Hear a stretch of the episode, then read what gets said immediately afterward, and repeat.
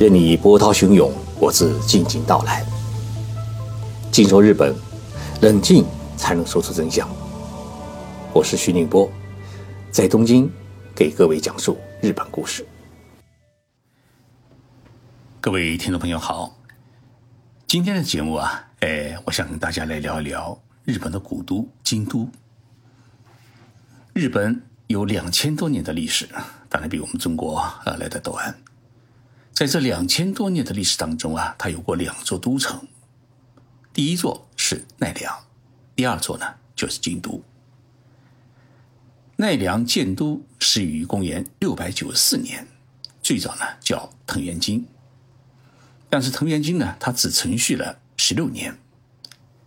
到了公元七百十年，也就是中国唐朝景云元年，在现在的奈良市仿照中国。唐朝长安城的格局，建造了新的都城，叫平城京。但是呢，奈良作为日本历史上的第一个都城，它也只存续了九十九年。到公元七百九十三年，也就是唐朝的正元九年，日本天皇呢决定将首都迁到了现在的京都，叫平安京，就是平安大道的平安。平安京基本上是仿照当时中国洛阳古城的格局建造的，一直到一八六九年，明治天皇将皇宫迁到了东京，那么京都才结束它作为日本首都的历史。所以，京都作为日本的首都，它的时间呢是长达一千零八十年。因此，我们把京都啊叫做千年古城。是名副其实。第二次世界大战后期，美军呢对于日本各地进行了狂轰滥炸，但是呢，唯独没有轰炸京都和奈良。有资料说啊，当年美军轰炸日本时，曾经呢咨询过当时担任中国战区文物保存委员会副主任的梁实成先生，问梁先生，日本哪里的？古建筑呢需要保护。梁先生在日本的地图上面画出了京都和奈良，告诉美军这两座城市啊是千万不能炸。美军问他为什么，梁思成先生解释说：“从我个人的感情出发，我恨不得把日本炸成。但是日本的古建筑不只是属于日本民族，而是属于。”全人类的一个文明的结晶，那么一旦炸毁是无法补救的。于是呢，京都和奈良的千年古建筑和古城，在梁思成先生的建议之下呢，在战争的焦土当中呢，完整的保存了下来。但是很遗憾，从上世纪七十年代开始，随着日本进入经济高速发展时期，京都呢。也开始了一场旧城改造，结果不伦不类的钢筋混凝土建筑开始呢出现在市中心，好好的一座古城啊，最后被搞得面目全非。上世纪九十年代，京都向联合国的教科文组织呢申报世界文化遗产，但是很快遭到了否决，因为千年古城已经不古。最后呢，京都只好拿各个古迹单独申报。到目前为止，京都的世界文化遗产是多达十七处，但是呢，作为整座城市，京都已经无缘于世界文化遗产。这一惨痛的教训，至今呢依然令京都人是后悔不已。如今我们去京都要寻访老街。大多数呢是去的是紫园和仙斗町。紫园是京都最有代表性的花柳街，有十几个艺伎屋，所以要看日本正宗艺伎的话呢，最好就去紫园。那里的建筑啊，基本上都是上百年历史的老建筑。鸭川边上的仙斗町也有艺伎屋，但是呢，那条狭窄的老街。如今是京都最为繁华的餐饮街。京都的各式料理啊，在这条街上面基本上都可以吃到。但是呢，说实在，我不怎么喜欢志远和仙豆町，因为这两个地方啊，有着太多商业的味道。我喜欢京都的老街，叫产宁坂。京都市的东山有一座很著名的寺院，叫清水寺，那是世界著名的文化遗产。我想啊，我们一定有不少听众朋友到过京都，就一定去过清水寺。如果你参拜完清水寺，沿着清水坡的商业街慢慢的走下来，如果看到有一家专卖七味调味料的老店，叫七味家本铺，那么你就往右边的小路上面拐，会看到一个下坡的时间道。那么这个时间道就是我最喜欢的京都老街产宁坂。产宁坂这三个字怎么写呢？呃，就是生产的产，宁波的宁，呃，大白的白。我为什么喜欢产宁坂？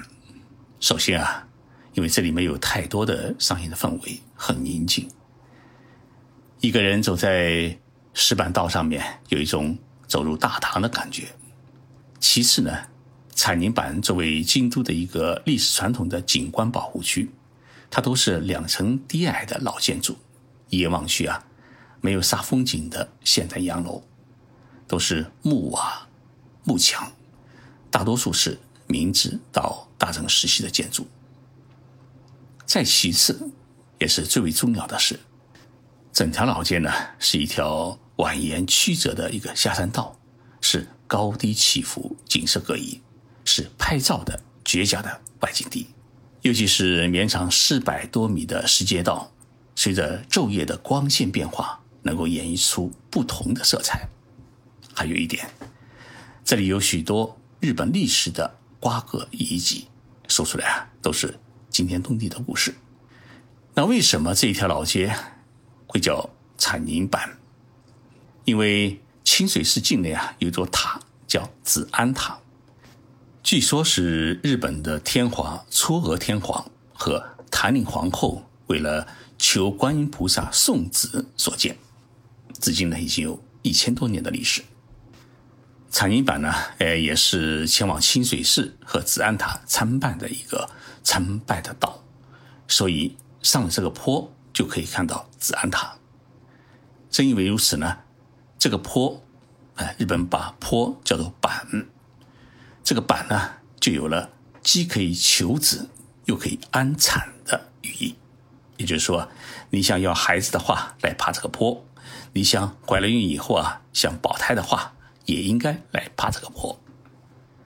当然，这一条时间道还有一个名称叫三年坡。我前些天啊去产宁坂的时候，刚好看到一对日本的新婚夫妇来到这里呢拍婚纱照，我呢也给他们拍了一张。我觉得，哎，我们年轻人。到这里来打卡的话，绝对呢是有助于怀孕，也有助于安产。沿着产宁坂往下走，远远的可以看到一座五重的木塔。这个木塔融入在暮色之中，显得是特别的庄严。这座塔呢叫八坂之塔，八是八个人的八，坂呢是大阪的阪。我想许多到过京都的人可能都见过这座塔。大家千万别小看这座塔，它可是日本的国宝。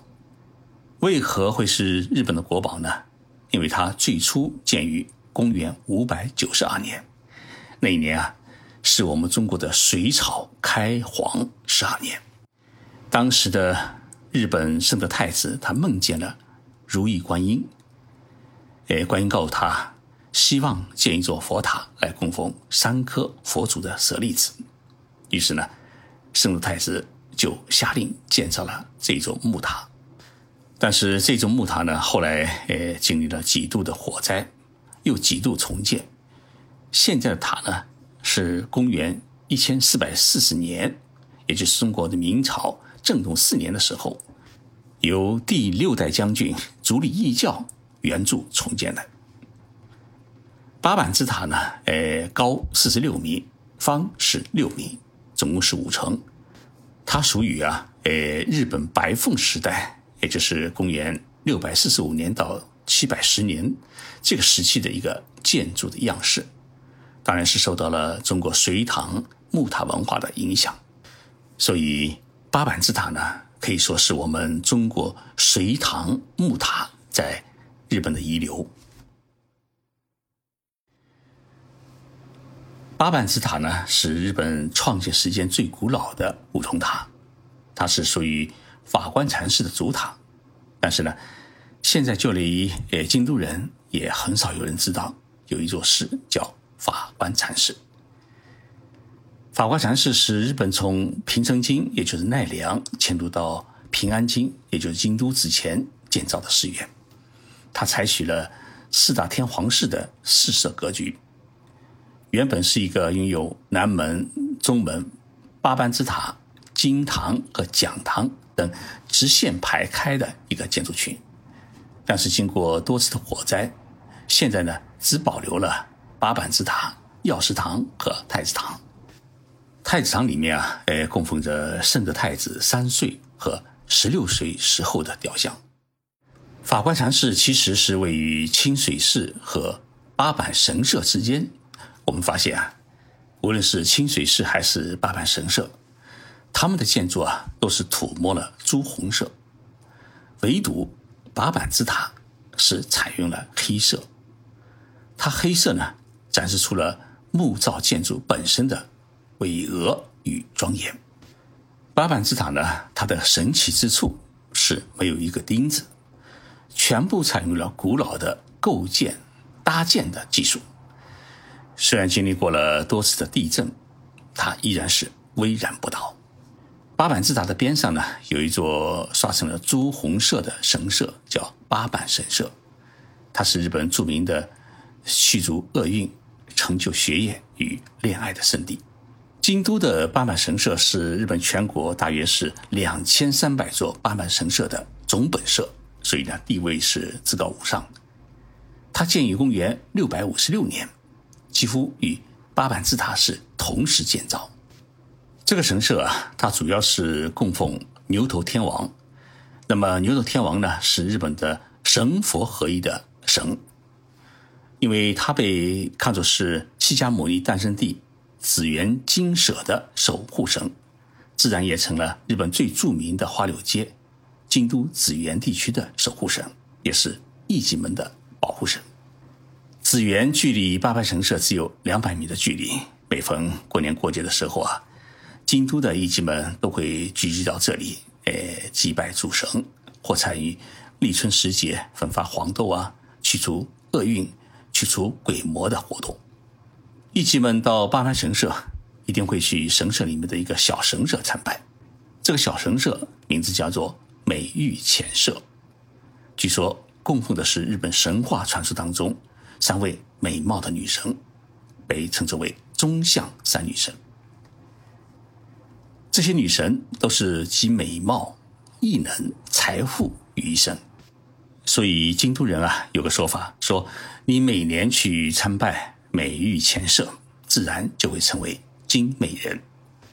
这个金美人啊，就是京都美人的意思。除了参拜女神之外呢，神社前的美容水。大家去了以后啊，是绝对不能错过。这个美容水啊，是来自神社地下的涌泉。古代啊，没有化妆水，这美容水呢，就变成了京都艺伎们的化妆水。直到现在，艺伎们来到美容水前啊，都喜欢捧一口、喝一口，这样呢，可以美丽心灵。然后撒一点在手臂上面啊，可以美丽肌肤。当然，灌一瓶水回家洗脸啊。一定会变得更加漂亮。所以，京都的艺妓们为何都那么漂亮？不是因为人选的漂亮，而是他们的肌肤都非常的白嫩。艺妓们爱说一句话，他说啊：“我们都是抹美容水长大的。”八坂神社，哎，它不仅给予人们驱逐厄运、成就愿望的心灵的利益，更给予人们实实在在的物质的利益。所以呀，自然就成了人气的爆发地。大家下次去京都啊，路过八坂神社，一定不要错过机会，要进去看一看，抹一点美容水。节目的最后，送一曲日本歌手德永英明演唱的一首歌，叫《阿诺西尼凯利代》，好想回到那一天。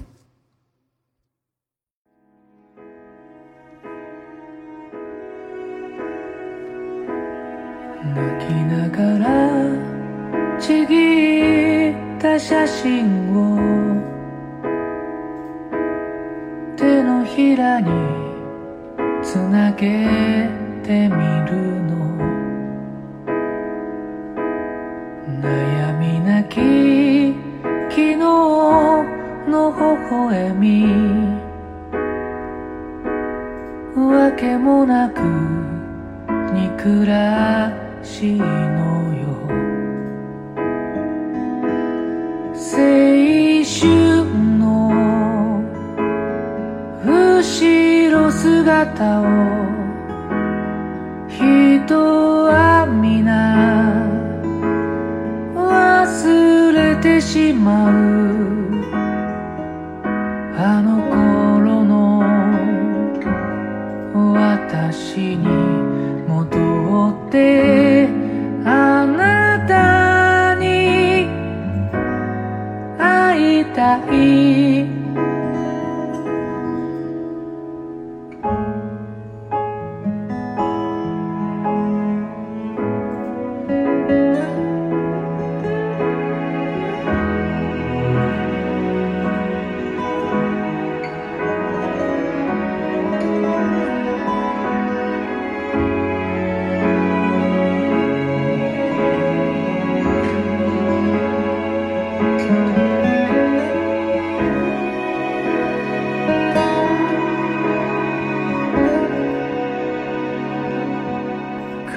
かかる都会の空を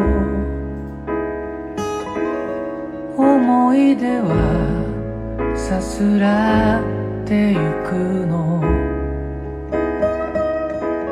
光る風草の波間を駆け抜ける私。が見える。青春の後ろ姿を。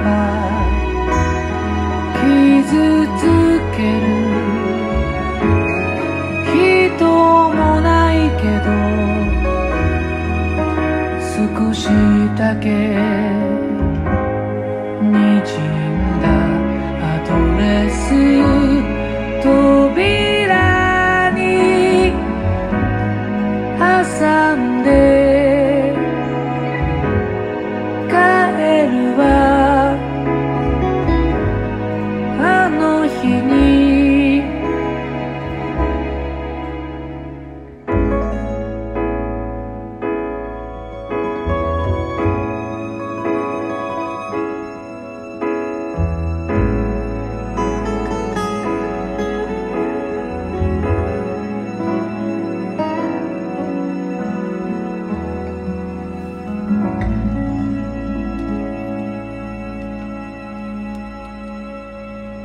谢谢大家收听这一期的节目，我们下期节目再见。